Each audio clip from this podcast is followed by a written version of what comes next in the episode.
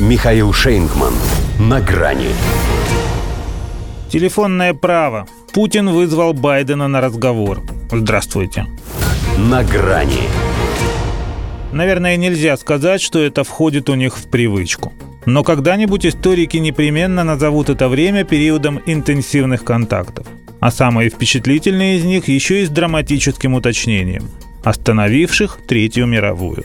О диалогах Кеннеди и Хрущева так ведь и пишут. Сейчас, правда, не то чтобы совсем Карибский кризис 2.0, но о новой войне говорят так часто, легко и непринужденно, как о само собою разумеющемся.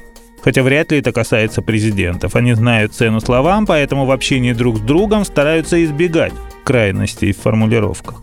Во всяком случае, 7 декабря они, если и упоминали войну, то еще ту, совместно выигранную – а еще говорят, что шутили, обменивались комплиментами. В общем, почему бы и не повторить? Месяц не прошел, и вот они опять на связи. Это инициатива Владимира Путина. Поспешили в Белом доме раньше Кремля анонсировать звонок, чтобы никто в США не заподозрил Джо Байдена в том, что это он ищет общение с российским лидером. Хватит. Предложил русским конкретизировать их обеспокоенность, и теперь не знают, как выкрутиться. Однако скорость, которой Вашингтон выдал свои пожелания на этот разговор, не оставляет сомнений. Ждали. Может и не так трепетно и нервно, как героиня фильма «Карнавал». Хотя им бы стоило ее послушать, особенно про «Я уйду, я не заплачу». Только в их случае «А останусь за реву». Ведь не уходят же. Демонстративно задержали в Средиземном море авианосец Гарри Трумэн. А это – если исходить из их понимания географии, по которому учения в Оренбурге угрожают Киеву, практически у наших границ. Пару дней назад их самолет-разведчик совершил первый облет Восточной Украины, а это не только наблюдение, но и целеуказание перед нападением. При этом деэскалацию они по-прежнему называют прежде всего нашей ответственностью.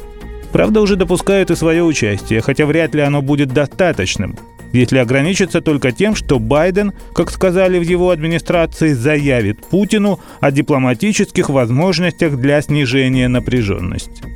Любопытно, в каких выражениях он это сделает. Может, как в детстве? Давай, мол, вместе? Ты и я отводим войска на раз, два, три. Не получится. Мы так уже делали. А они потом сказали, что ничего такого нам не обещали и двинули НАТО на восток. Теперь все, приехали. И похоже, несмотря на весь тот напыщенный бред о неприемлемости, что несут особые русофобы, в США начинают кое-что понимать. Потому и готовы обсуждать с Россией европейскую безопасность, чтобы не пришлось обсуждать американскую. Ей, видимо, Путин сегодня пожелает мира и устойчивости.